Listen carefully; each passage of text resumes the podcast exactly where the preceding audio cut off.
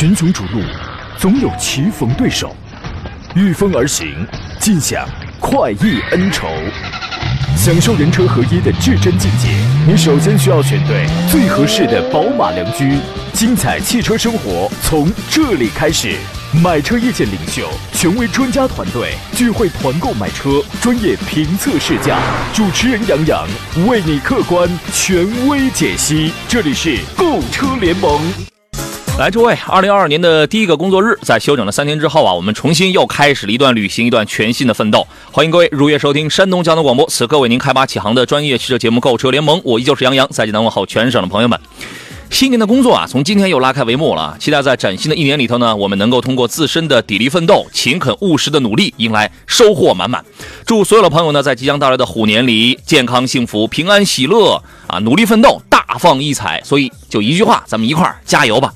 今天节目呢遇到了选车还有买车的问题，这是我们要探讨的主菜。拿不定主意的，欢迎跟我们来唠。直播热线是零五三幺八二九二六零六零或零五三幺八二九二七零七零。另外还有一些网络互动方式，您可以通过山东交广的微信公众号，选择在视频直播间里，在音频的这个直播当中来听来看，可以发送你的文字问题。另外还可以选择在我的抖音个人账号当中搜索“杨洋侃车”，第一个“杨”是木字旁，第二个“杨”是提手旁，单人旁，砍大山的砍，直接跟我们的来交流来互动，关注提问就可以了。呃，节目以外的时间那，欢迎更多朋友可以。加入到我的微信车友群当中来，您可以在“杨洋侃车”的微信公众号当中发送“进去”两个字，同时还可以通过喜马拉雅搜索这四个字呢来回听我们绿色满屋广告的节目。今天有奖互动的话题叫做“说说你的2022之小目标”，您的、您家庭的。明天开始，这个刚刚临上节目之前呢，这个我们的呃奖品赞助方又告诉我说说你杨哥，我们又有新的这个奖品了。我说那这太好了。从明天开始吧，啊，今天呢，咱们还是来点这个江小红辣椒酱啊！祝愿二零二二江小红中国红。今天坐上宾的是济南银座汽车的田道贤、田木光老师。你好，田老师。你好，杨老师。大家上午好。第一天上班啊，这精气神儿还不错吧？没有，我是今天这是第四天上班。哦，老来装啊你，你都不需要休息啊？你说谁能看得出来这是将近八十的人了？这是啊，没休息啊？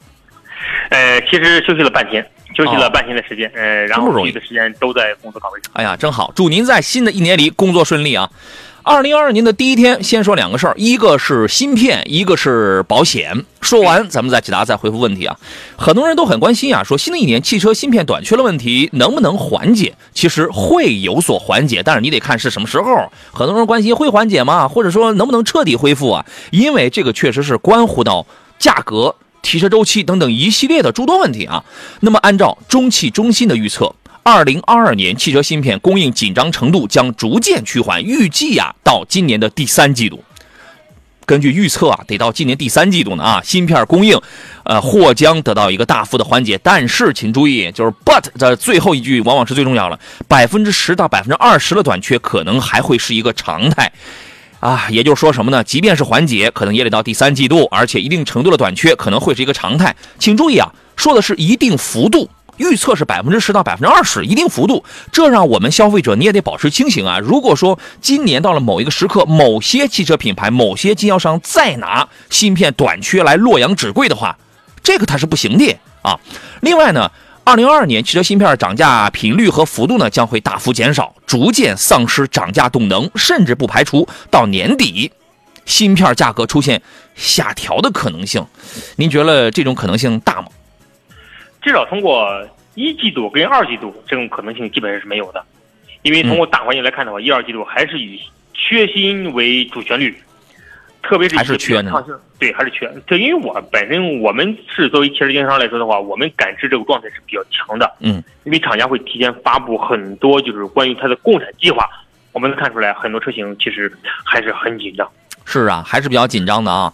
呃，根据预测呢，对于厂商来讲的话，减产事件势必会下降。明年下半年啊，就是今年下半年啊，随着汽车产能的释放，交付周期可能会大幅的缩短，汽车整体优惠幅度可能会明显的提高。所以不着急买车的，不着急换车了，咱们就等等看看到今到今年第三季度，慢慢慢慢慢慢慢慢的，是不是会越来越好一些啊？然后再说一下这个电动汽车的保费。元旦之前呢，就有听众反映啊，说这个电动汽车的保费上涨了，这事儿确实存在。在去年二零二一年十二月二十七号的时候，有一个消息小新能源专属车险上线，新能源专属车险上线了。那么随着它的上线呢，包括纯电动车型啊、插电式混动车型，还有燃料电池车型都可以适适用于呃，该险种实现三电可保、自然可赔，但是保费相应却大幅的上涨了。那么同时呢，增加了三项免除责任，其中电池衰减，请注意这一条是不在承保范围之内的。充电期间因为外部电网故障导致的损失，这个也是不赔的；施救期间的损失，这个也是不赔的。但是总保费上涨幅度大概是在百分之十六到百分之三十七之间不等。对于这个事儿，您知道是吧，丁老师？呃，这个事儿是最近一直在热传的一个消息。嗯，很多人其实是对于电动车的车主来说，这不是一个好的消息，呃，甚至觉得是这是一个噩耗。很多人的保险涨幅在百分之三十到百分之四十。嗯。确实是，真的是为家庭开支增加了一不小的开支。对，元旦之前咱们有听众反映，小鹏反映特斯拉说上涨百分之八十，甚至到百分之一百二，那个是怎么算出来？咱们待会儿咱们也可以算一下啊。比如说，咱们就拿这个特斯拉的这个 Model Three、Model 三，咱们来举个例子。这个新能源的专属车险上线之后呢，假如它的车损保额是二十三万五千九，那么保费将上涨七百块钱左右，这个涨幅可能是百分之十一。而车损保额为三十九点五九万的这个 Model Y 高性能版本的车型的话，保费就会从七千八百块上涨到一万四左右。那么这个涨幅就是百分之七十九左右，就是大家说了，大大概接近百分之八十了，对吧？所以说呢，在网络上有一些网友他就直言呢，说按照现在的这个保险的价格，实在是难以接受新能源汽车了啊，省了那点油费呢，完全都给了保费了。这样说，其实这样理解，我觉得。从账上去算，好像也是这么个意思啊。目前呢，电动汽车它作为一个通勤工具啊，很多人买它呢，有的人是想体验性能的，有的人是想去捕捉这个政策的不限号啊、免购置税呀、免摇号等等，还有一个是省油费，对吧？但是这个保险的上涨啊，这油费的优势肯定它是消退的，也让很多人准备要去买新能源车的这个车主会心生顾虑啊。您是怎么看这个事儿呢？嗯，确实是因为这个政策的出台啊，对于很多现在想买电动车的车主来说，真的是一个挺大的打击。嗯，因为它上来之后，无形之间你的出行的费用增加了很多。我们都知道哈，电动车的车主买电动车的选择电动车，特别是以选择十万左右电动车的车主来说，他考虑的最大因素其实还是经济省油啊。嗯，经济省钱。这个因素，当你缺失了之后，应该说对于电动车的这种将来的普及，我觉得肯定会造成或多或少会有一定的影响。嗯，可能对于高端电动车，比如三十万以上的这种车型，可能影响并不是很大。但是对于这种十万左右的电电动车，甚至十万以下的电电动车，嗯，影响我觉得还是很大的。影响也大。你看这个电动车的这个底数啊，这个价格的底数越贵，那它保的车损了保额可能它就越高啊。那这样的话，它这个保费肯定它也是上涨，其实多多少少都有影响，就看你在哪一个区间，然后你对于价格的这个敏感程度了，对吧？反正它都是贵的，它都是贵的啊。那么跟传跟传统燃油车的这个车险相比的话，呃，新能源汽车的专属条款的主它的主险责任，它是增加了一个充电的过程，包含有三个主险，还有十三个附加险。但是比如说像电池衰减这样易损问题是排除在投保范围之外的。你看这个，你现在想想，它也不可能给你保这个东西。因为它太容易了，它太容易衰减了。国标现在大概是几年，你不得低于百分之八十，啊，行业行业专家他认为呢，说这个电池一旦衰减超过百分之八十的话，这个电池基本就等于是报废了。咱也不知道这是哪个行业专家的这个呃观点，反正现在这个国标呢，确实就是按百分之八十来进行这个规定来进行标定的，这是它这个就是这一类产品它自身损耗不可避免的一个问题。啊，它不是跟碰撞啊、跟意外啊，这就造成了这个损失相关的，所以说它不会给你纳入到这个保障的范畴之内啊。所以这是开场给大家来说这么两个事情啊，您是怎么来看的？也可以跟我们来分享一下。呃，青岛的朋友说新年新气象啊，买车寻洋洋，您这还挺押韵的。摇摆哥说刚听完元旦的重播，立马又转场听直播了啊，所以说你看我还得给你们剪着重播，尽量听直播，尽量听直播，这省我多少事儿这是啊。来，欢迎各位就新的一年里你关心的选车还有买车的问题跟我们来进行探讨。刚才我们抖音直播间有朋友怎么这个怎么着看好了昂科威的这个 Plus，最近好多人都关都会关心别克，就是因为什么呢？就是因为别克便宜了，性价比凸显出来了。但是呢，他看到 Plus，他问我是买 1.5T 的还是买 2.0T 的？1.5T 只是一个，你看它所有的家族当中只有一款最低配的是一个 1.5T 的。所以你要明白，它的目的是什么？是要拉低它的入门的价格，让你觉得它的入门价格还挺便宜的。我连 2.0T 的这个动力我开起来我都觉得还不错，还可以。你还敢买 1.5T 的？啊您不自个儿去试试？你买这么一个五座的这么一个大的一个中型车的话，那肯定是要让全家人都舒服的。那么在这种在这种情况下，全家人都坐里边了，那么你也跑不动，噪音也很大。油耗也上来了，您觉得那个是舒服吗？所以 1.5T 的其实不怎么推荐啊。田老师，您给说说吧。呃，你要看 1.5T 的，你要分什么用户哈。嗯。当然了，1.5T 的我们是不会主推 1.5T 的，因为 1.5T 这种昂科威的话，它本身的话，其实用我们就用常规的思路来思考的话，它也肯定主打的就是什么呢？我对动力没要求，哎，但是我对价格敏感，是吧？大车，我呢就是平时市区里代代步用。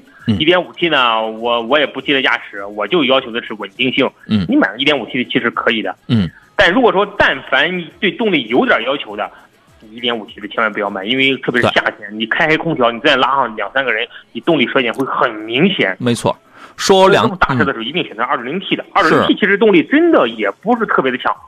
嗯，说两个观点啊，我就说两个观点。第一，动力有的时候跟安全它是有关联的，你思考。第二一点是什么呢？你要去决定，你比如说，你像这种车是很好选择的。你如果想决定，哎，我到底该买哪个排量，你就看这个车。你比如说，他家里出了有八款车，最主销的排量有六款，有七款全都是二点零 T 的，那你就明白了，你就明白了，对吧？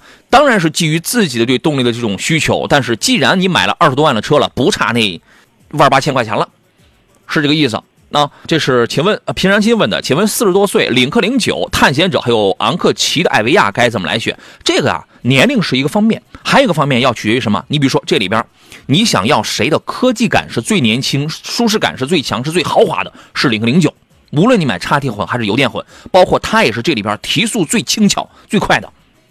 但是你如果想来点什么呢？美式的那种更方方正、尺寸更大的那种很气派了、很大气的那种豪华的话，探险者当然探探险者在这里边是使用成本最高的。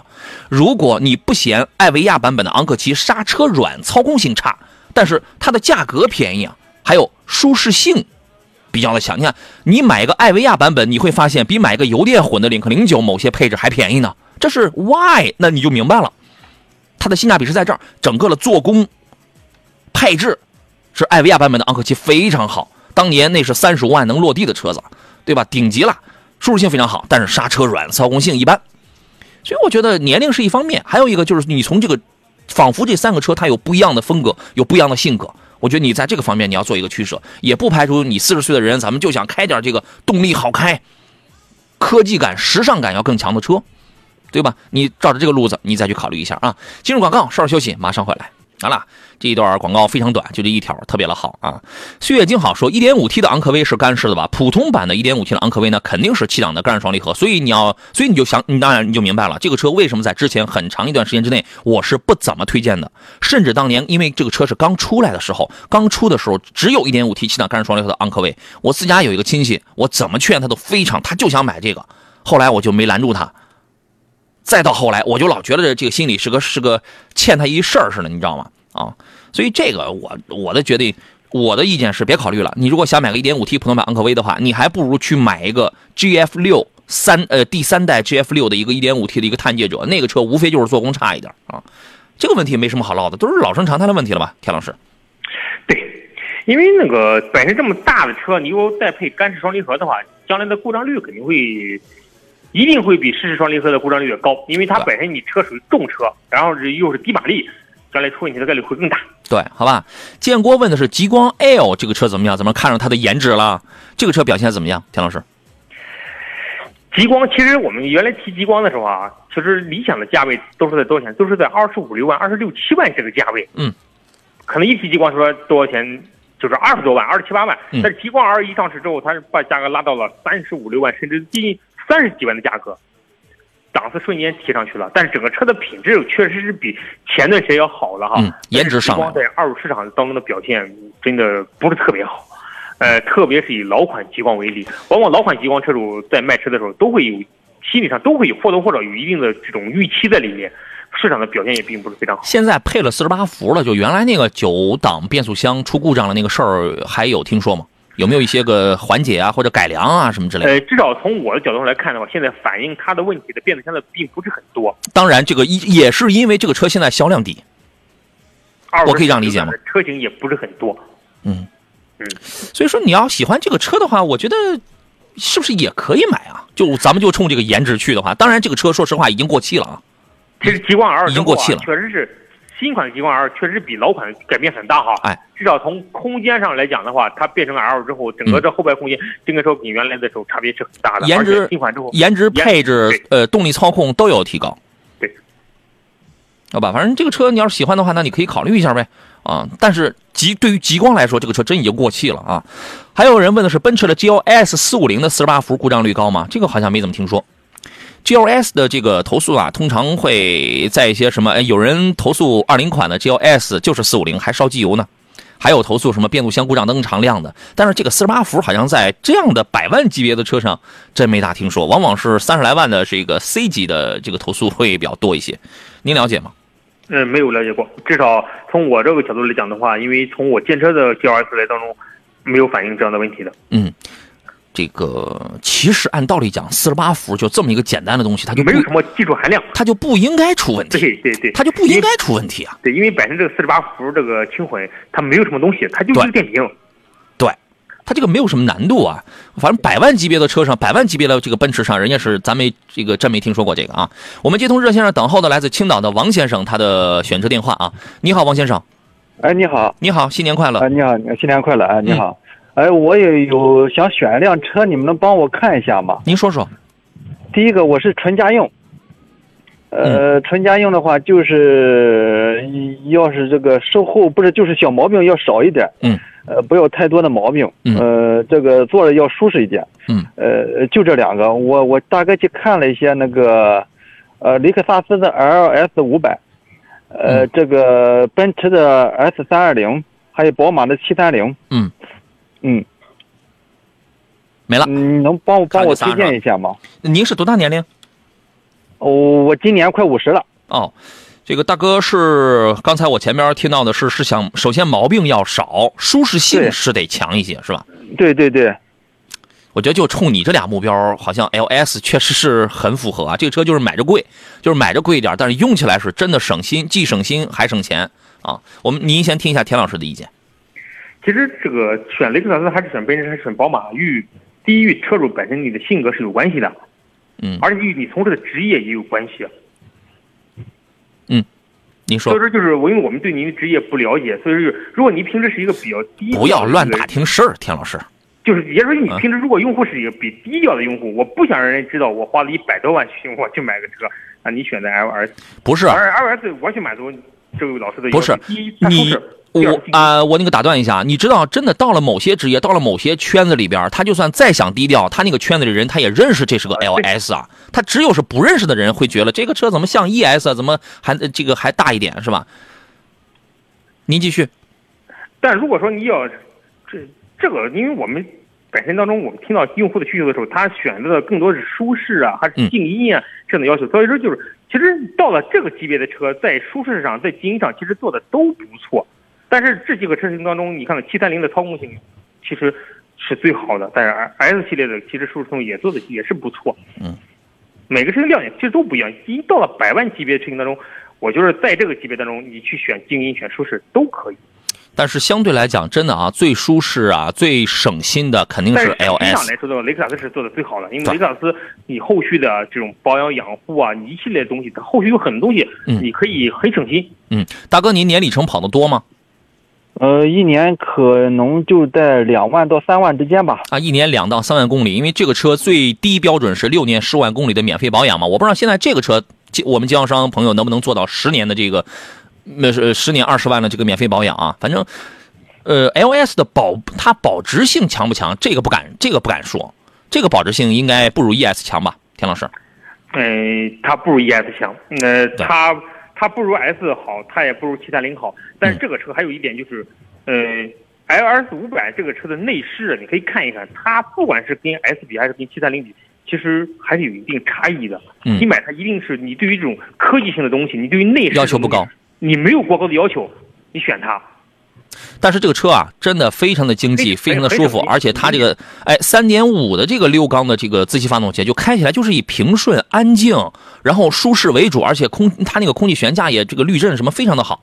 你如果真的就是追求省心、经济、舒服的话，售后保养这块省心的话，那肯定是它。嗯。哦，这就我就拿不拿不定主意。他们他们有的朋友说，你快买个那个那个 S 吧。除了 S 还那个，我觉得这无所谓，只要是我因为我自己开，嗯嗯，自己开呢，只要是没什么毛病，经常跑，经常跑，嗯嗯呃，也无所谓。，S 肯定是呃这个在这里边豪华度是比较强大的，但是这一代 S 之后改了吧，那个车灯啊跟内饰改的吧，其实是比上一代的豪华气场上是有点丧失的啊。但是那个依然，你可能您朋友的这个建议是从他自己的这个角度出发，嗯，对吧？所以说我也弄不清，我就我我主要就是纯家用，就是自己，呃，来回就这样跑。嗯，呃，这个主要就是省心、省心、经济实惠，咱就是省心、经济实惠点。嗯小毛病要少一点，就再没有什么其他的这。哎，呃，这这些事情我们什么面子不面子的。我们确实在生活当中，当然这个车也很有面子，它这个车很有面子。我们确实不大能听到说买百万级别的车的车主说追求这个车要经济实惠啊。嗯嗯，按照您一开始描述的要求，我觉得你又选这个 LS 五百吧。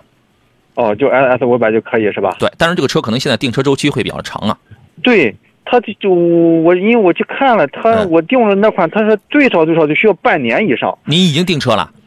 呃，我因为我那天去看了，我没订，哦我没订哦，因为那天我去看，他说就需要，嗯，经销商那需要半年以上，哦，呃 这个时间有，我觉得也有也也有点太长了。是啊，那您考虑一下吧。哦，反正就这嗯三款，就是这个呃 LS 是最省心的，对对吧？省心、经济、舒适性最强。啊，最是最强的。对，呃，个刚才刚才那个老师说那个七三零是那个操控比较好是吧？嗯七三零操控不赖的，啊，操控不赖是吧？嗯。啊，好嘞，好嘞，那我知道了。嗯嗯。所以嗯刚才一开始我还又问了一个问题嘛，问大哥您的年龄嘛，对吧？哦，五十了。哎哎，好，那您考虑一下，好吧？哎，好嘞，好嘞，好嘞，再见啊！好嘞，祝您哎好嘞，谢谢，哎一切顺利，祝您成功，再见啊！好好嘞，嗯好嘞，好嘞，好嘞拜拜拜拜哎哎哎哎，呃，石头磊问的是叉 T 六凯迪拉克这个车怎么样？刚刚进来啊，凯迪拉克的这个 XT 六这个车，我觉得豪华感差点意思。这事儿是真的吗？它真的它不像品牌那么豪华吗？田老师，其实凯迪拉克的品牌，其实你说它特别豪华，它也不会特别豪华，但是在豪华品牌当中，它还是有一定的豪华程度差在里面。我指的它不太豪华，我说这个中控赶紧改一改啊！整个凯迪拉不都这样吗？对，是的，它整个它不光 T 六啊，它别别的品牌它不都现在都是这样的整个内饰设计。但是这个车卖的还不错啊。我原来我经常咱们用一句话概括，假如说您揣着四十万，四十万左右，然后呢就想买一个六七座的一个豪华品牌的话，对，它是唯一的，目前它是唯一的一个豪华品牌。啊，这个缺点反正我我就觉得内饰对不上豪华这个字眼啊，然后呢，这个研究好你当地经销商的这个售后，还有一个就是什么呢？这个高速行驶的时候，这个噪音稍微差点意思，其他的整个的舒适度，我觉得这块还是没有问题的，好吧？你要是喜欢的话，是可以考虑啊。要进入半点广告了，我们稍事休息一下，回来之后呢，还是半个钟头。二零二二年一月四号，算第一个正儿八经的工作日，购车联盟节目继续陪伴诸位。可能您现在正在忙碌当中啊，新的一年对于车有什么样的计划？而且今天我们的有奖互动话题叫做“说说你的二零二二的小目标”。我是杨洋，广告回来之后，咱们接着聊车。群雄逐鹿，总有棋逢对手，御风而行，尽享快意恩仇。享受人车合一的至臻境界，你首先需要选对最合适的宝马良驹。精彩汽车生活从这里开始。买车意见领袖，权威专家团队聚会团购买车，专业评测试驾，主持人杨洋为你客观权威解析。这里是购车联盟。来，诸位，十点三十一分，欢迎继续回到购车联盟的节目直播当中来啊！我是张扬，还剩下半个小时时间，各位遇到了选车啊，还有买车的问题，您可以通过热线零五三幺八二九二六零六零或零五三幺八二九二七零七零跟我们来进行交流。另外呢，您还可以在山东交广的微信公众号里面收听、收看我此刻的音频与视频的双重直播，可以发送文字问题，还可以在这个抖音直播间杨洋侃车的抖音直播间里跟我来留言啊。有朋友问杨老师，能能找你提车吗？这个帮你提车呢，这个是属于我的热情奉献、义务劳动啊，但那个不是我的本职工作。虽然现在网上有很多的网红可以帮你提车，再挣你个佣金之类的，对吧？你如果是山东的这个听众，你如果是我的听众，那么你自个儿去谈，你谈不动了，你可以来找我，我可以帮你刷个脸，是这个啊，那个是我给你是这个帮个忙。好吧，这里边不掺杂一毛钱、一分钱的什么个人佣金啊、个人利益这块，因为这么多年了，我们卖了好几，光光我个人卖了好几万台车了，从来没指着这个吃过一毛钱，好吧？但是你要是，但是你要说你这个，你把我们当成是一个网红一类的，能帮你提个车吗？这个事儿，这个咱没那么多功夫，没那么多时间跟精力去干这事儿去啊。咱们有的是这个自己本职工作该忙活的啊。今天做上宾的是来自济南银座汽车的田道贤老师，你好，田老师。你好，杨老师，大家中午好。刚才咱俩有没有什么遗留下的问题啊？我老想着有个事儿啊。基本上解决了，从没了是吧？六开始基本说完了。得嘞，好嘞啊。这个大锤问的是朗逸二二款的自动大概得多少钱啊？潍坊，您这个事儿您勤快一点，你到四 S 店去谈，你谈不动了，你来找我就可以了。潍坊的朋友，山东境内每个山山东境内十六地市的朋友，我们是这个是都能帮上忙的。自个儿到店里面去谈一谈，朗逸现在也很便宜了，也很便宜啊。有朋友问了 CRV，很多人就是选车啊，就从网上就是到处看，到处看，有说好的，有说不好的，看了多了他就蒙圈了。你就少做了一件事情。自己去研究它的技术，包括自己到店里反复去试，你就没做这个事儿。你做的最多的事儿就是从网上在反复的刷这个视频，然后自己蒙圈了，问这个车到底怎么样啊？对吧？啊，他看的是 CRV 的这个混动版，可以买吗？当然可以呀，但是有一个前提，你符合这个前提，它对你来说它就是最优的。这个车也有缺点，如果这个缺点对你来说不是什么问题，那这个车你就可以买，对吧？啊，评价一下这个车吧，田老师。对于老牌的这种成熟的这种产品来说，CRV 在日系的这种越野车型当中，一直占据着销量排行榜的应该说老大的位置吧。呃，基本上它比荣放卖的好的时候要多，偶尔会被皓影超越，但这种也是极其偶尔，是吧？所以说，就是第一人处于这个地位，说明一点，大家对它认可度还是很高的。嗯，这个车有什么特点呢？第一呢，这个车动力不是特别强，哎，动力这个车弱一点，对吧？城市里啊，只能说城市里够用。对。第二呢，这个车故障率特别低，哎，故呃故障率低，这是优点一。对，城市利用车呢，这个车很经济，特别是油耗低，综合油耗五个油左右吧。所以说，就是如果说你的买车需求想要买满足以上几点，那你就选择这个车就行了。呃，如果说这个车有大的毛病、大的问题，特别是混动的车型，这几年它也不会有这样的销量。呃，老百姓的老百姓的这种其实选择还是挺挑剔的。嗯。呃，大家的选择也代表了很多人的选择，所以说车上不会有多多多大问题。嗯，首先我们树立一个前提，就是说你的年里程稍稍微可能稍微大了一点。第二一个就是你的年龄你的你的这个比较大的年里程，可能都是市区路况，在中低速的这种路况下多了一些。你能符合这两个要求，你太棒了。这个车它就很适合你了，年里程大，而且市区路况多。为什么？因为你这个车你上了高速之后，你跟人差不出什么东西来。但是在市区当中，你比人优势明显，你能听明白吧？第三一个，如果你是东北地区很冷很冷地区的这个车，你就别考虑了，好吧？第四一点，如果你驾驶是一个急性子，这个车你就别考虑了，这是前提条件。OK，接下来说完了这，我们说这个车的优点是什么？第一，很省油，刚才说了，四个多，五个我这个综合油耗四个多，五个油左右，五个出点头，它很省油。这个中低速的情况下，我低速我就用电，它能它能它能不省油吗？对吧？第二一个什么销量也是比也是比较大的，这都叫优点吧。开起来中低速情况下相对比较安静，缺点是什么？加速能力差，高速的时候噪音大，就这些吧。主主要主要是这些，主要是这些。因为你它配备的变速箱会导致了它整个加速的时候会噪音比较大啊。E CVT 啊，这个对吧？对。这种 CVT 变速箱的话，你特别是当你猛踩油的时候，它那个转转速声特别快，嗯，所以噪音会比较大，但速度会提的比较慢。对，这是这个车的一大缺陷。好吧，你要想找一个没有毛病的车，这个是不可能的。你就你就琢磨琢磨，哎，你是不是刚才我们前面说了，就是这些个情况？还有一点是什么呢？哎，这个这个车我觉得保值中等偏下，但也但也不是说那么那么差，对吧？嗯，保值还可以。哎，还可以，它肯定不如燃油版的这个燃油版的好啊。呃，LGG 说评，请评价一下 DS 九这款车，这个车得优惠多少你才能买呢？田老师，过现在还能买到这个车吗？能啊！我原来我说整个华北地区只有河南还是河北有一家经销商，然后就是去年嘛，去年十二月份的时候，我们有一个听众说，哎，好像济宁还有一家还在干这个的，还在干这个事儿。我们希望干这个牌子的这个四 S 店，你要坚强，你要挺住啊！你可能是我们山东唯一一家四 S 店啊。所以基于这种情况吧，其实它不管多少钱，我都不太建议你去买这款车型了。你没售后了？哎，对，因为你买了之后吧，真的是有处买没处修啊。对。呃，将来如果说真是遇到一个或多或少大大小小的问题，都很难解决，而且这个配件的订货的周期会特别特别长。嗯。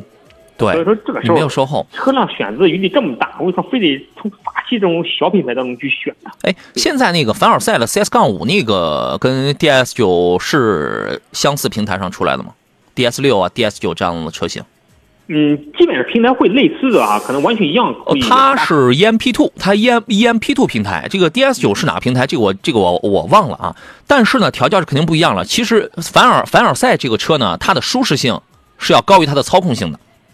你只要去开过，然后你就能感受出来，因为它那个毕竟车身尺寸也那个加大，它的舒适性是要长于它的操控性的。但是像 DS 有 DS 九是一个旗舰型车，你不要指望这个车有很出色的这个操控性，就像领克零九一样，它操控性其实。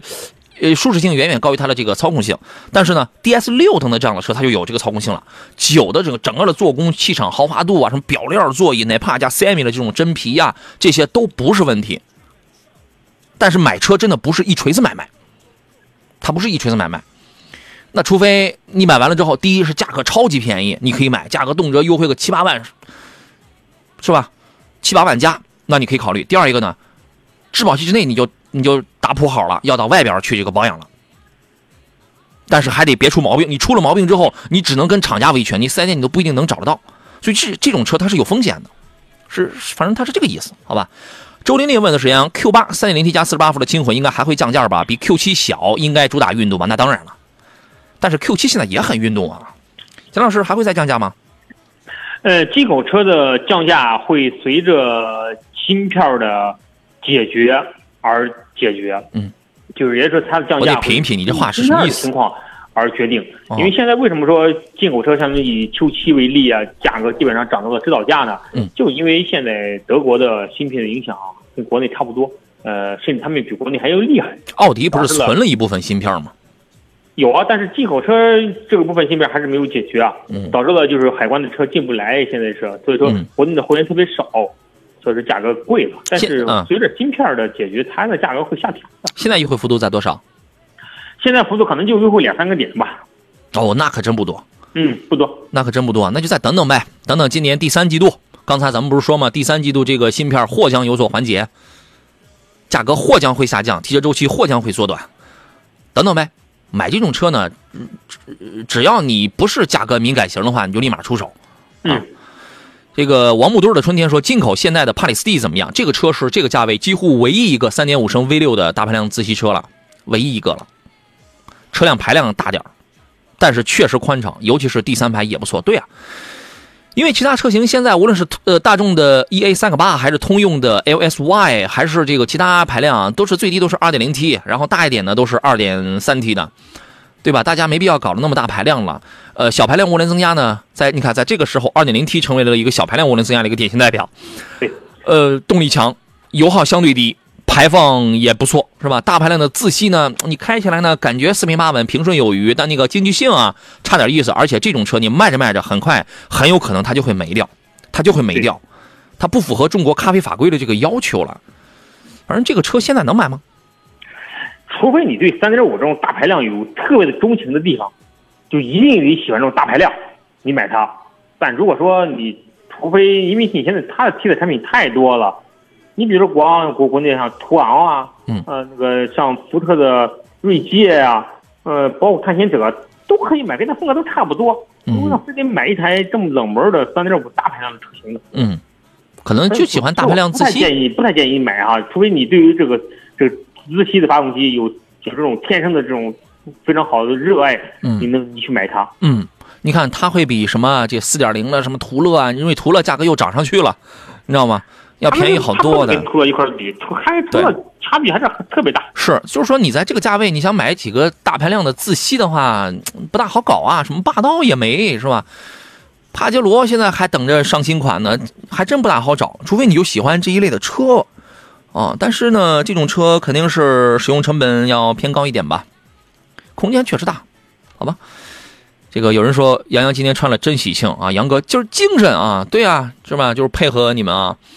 文艺人二说：“刚才说领克零九了，详细说说呗，可以买吗？这个车可以买，但我但我今天不准备讲了啊。这个关注先关注我的抖音，等着看我那个评测视频，因为我开完很久了，我开完呃开了有段时间，开完很久了，但那个视频我一直我那个没发啊，因为这个事儿就是自己什么时候心情好，自己什么时候有空，然后自己剪一剪，然后自己发掉它。桑闪说：“杨老师，新年好，我有两个问题请教，一个是迈腾的双离合故障率高吗？上次咨上次咨询您以后呢，我去四 S 店看了迈腾三三零，但朋友说大众的双离合故障率高。您朋友开过大众的几个双离合？干式的高，湿式的呀，这个那个故障率还可以，是吧？二一个，我网上询价以后，有北京的汽车经销商联系我去河北保定汽车城。”汽车商城提车比本地你后边我就看不清了，但是那个意思我理我明白，说比你本地便宜是吧？你只要能够确保好一个有两个有两个点吧，有你你确保好有三个点，你就可以到外地去提车呀。确你确定好四个点，咱这思路来的多快。第一个是现车吗？第二个有没有捆绑条件？你要这个你要确定好哦。第三一个是不是正规 4S 店？第四一个挂牌怎么搞？能回来挂牌吗？你只要能确定好这四条都是万无一失的，你可以到外地去提车呀。当然，你也可以加第五条，什么差价大吗？对吧？大城市有的时候这个可能更便宜啊。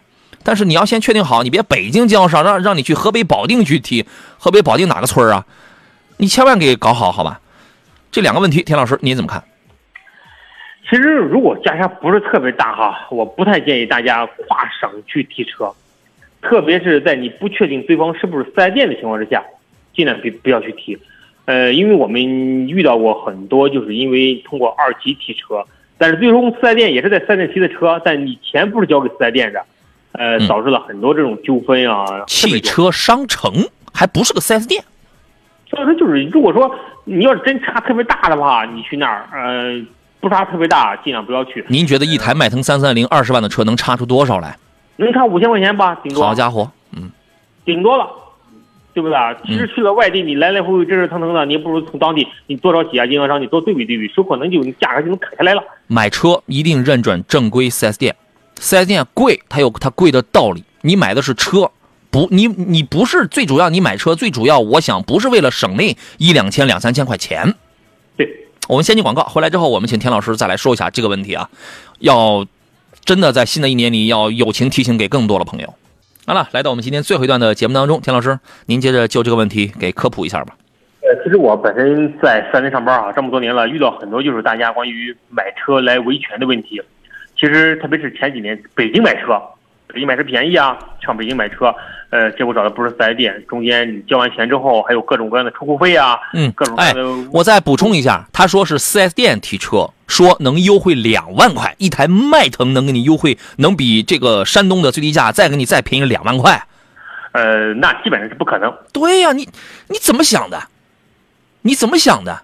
那一定不可能，那中间一定有各种各样的东西等着你，你比如说保险套路啊，比如说是分期套路，一系列东西在等着你去。给你优惠两万块，对吧？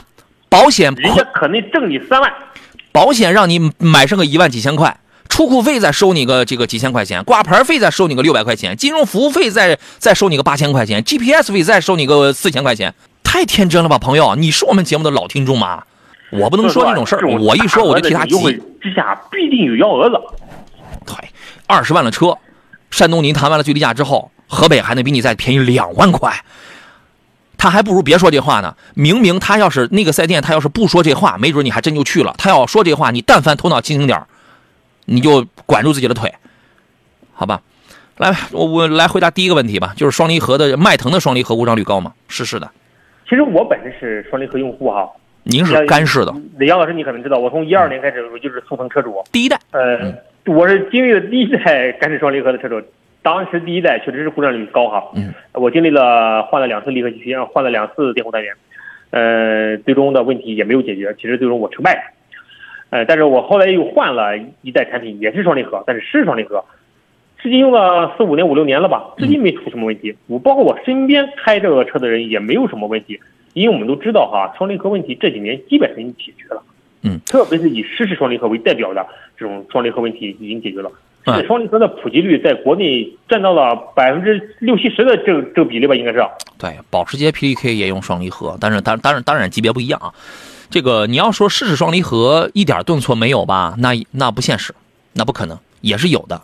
但是真的啊，干干式双离合它为什么？它是因为这个结构跟原理方面啊，原来出过出这个故障率比较的大，是因为两套干呃两套离合器片在一块干磨就容易高热，它就容易报警，然这个然后它就容易有激发一个保护机制，什么再加上这个过热之后它的闯动。啊，等等，有它会出现这样的一些个体验感比较差的东西。式双离合呢是两套离合器片，它泡在有一个油液里边，那么这种它对它对于散热啊，通通过这个油液的这个的带动，它这个还能好一些。你要说它一点顿挫都没有的话，那也不可能。财富变速箱、爱信变速箱也一样是有是有顿挫的，对吧？所以这个这个这个要看你要你要说它体验感是不是还还是有顿挫？那这个答案它是肯定的。但是你要说故障率高嘛，这个比干式的要好很多了，就是意思啊。岁月静好说天上掉馅饼，不是套路是馅饼啊，这就是就是这意思啊。张说买车找杨洋就好，千万别听别人忽悠，记住买的没有卖的精。找不着我无所谓啊，您不找我我还省点事儿，对吧？但是您要是就是我，当我真看到我的听众就是这么傻白甜的时候，我真替你们着急，很着急，真的是这样的哦。李振问 A 六优惠怎么样啊？明年什么时候买比较合适？应该是今年喽，今年喽，对吧？啊，怎么样？这个问题？呃，A 六的优惠啊，所以这个月降低了。呃，优优惠又回又回缩了，又回收了，少了，比上个月底确实少了，因为受两个原因影响：第一，受今年新年政策影响；第二呢，受 A 六今年一月份会大量开产，会受芯片影响。这两个因素导致了 A 六的优惠幅度比上个月缩水了。嗯。所以说，其实上个月买车真的是好机会。大家可能有时候我们，特别是我们经销商层面上说啊，你赶快买车吧，可能便宜，可能都不信。分品牌，你对于那种就是平时，你比如说他这个确实要分品牌的啊。还有一点就是平时，你比如说他上月是十二月，他十月、十一月他关注过这个车的价格，十二月到底是有没有便宜，他就门清。但是他没关注过这个价格，你这个就真的要具体而论了。这个事儿，其实怎么说呢？哈。呃，像 A 六这种主流产品，它价格会波动，但这种波动也不会很大，嗯，可能就是千把块钱的波动，或甚至一两千块钱的波动。你想再回到像去年的九月份、十月份那种原价卖车，甚至优惠一两个点情况，这是不可能了，嗯。所以说，就我说的这个涨价，也不是说大幅度的涨，嗯，等等吧，没必要担心，看你用车情况吧。张三丰是老朋友了，提供给刚才我们那个青岛的那位想提雷克萨斯 LS 的那位朋友。他说：“我一个生意上的大哥啊，LS 五百半年等待期的第三个月已经长租了一台二零款在用，舒适性第一了，别追求驾控和科技。其实啊，讲内饰啊，LS 还是有科技感的，那不比 ES 那不强太多了。你 ES 的内饰你上哪去找个科技感？哎，现在新改款的 ES 的那个中控屏是可以触摸的了吗？”是可以触摸的，而且呢，可以了啊。功能啊不在二级菜单里面了，在一菜单里面你都可以找到了。哎呦，座椅加热，真好，终于不用再就是老是用那个 remote touch 那个小面板了。对，那个小面板啊，我第一次好多年前我第一次开 ES 的时候，我觉得真难用。哎，后来用用着还习惯了，你知道吗？就是你就习惯了它那个逻辑了，二级菜单呢，它那个逻辑，然后你就习惯了啊。但是还是难用啊。桑闪说：“杨洋和田老师都这么说了，我就踏踏实实在当地提车了。那当然了，我们要是我替你着急的都这么义愤填膺，然后你还听不明白的话，那您就听不了我节目了，真的，那你听不了了啊！说就迈腾三三零了，不选帕萨特一点四 T 了，谢谢。祝杨洋新的一年越来越帅，祝田老师生意兴隆，祝节目收听长虹。哎，头脑要清醒，要清醒啊！继续来看大家的问题啊，有人说杨哥威武啊，嗨，这要 V 五啥呀？猫领带说 CT 五跟 A4L 如何取舍呀？请问？”这辆车你是追求操控性还是追求舒适性？A4L 和什么？呃，A4L 和凯迪拉克 CT 五就这一个问题就可以了。你要的是操控啊，你可以再加一个问题：你的生活区域这个天气啊，冬天下不下雪，坡多不多？坡多的话，你敢弄个后驱吗？你你要是敢的话，那么你就考虑刚才说的第一个问题：追求操控还是还是追求舒适，对吧？田老师，您给说说吧。其实真是哈，就是杨老师基本囊括这个车的最核心的两点。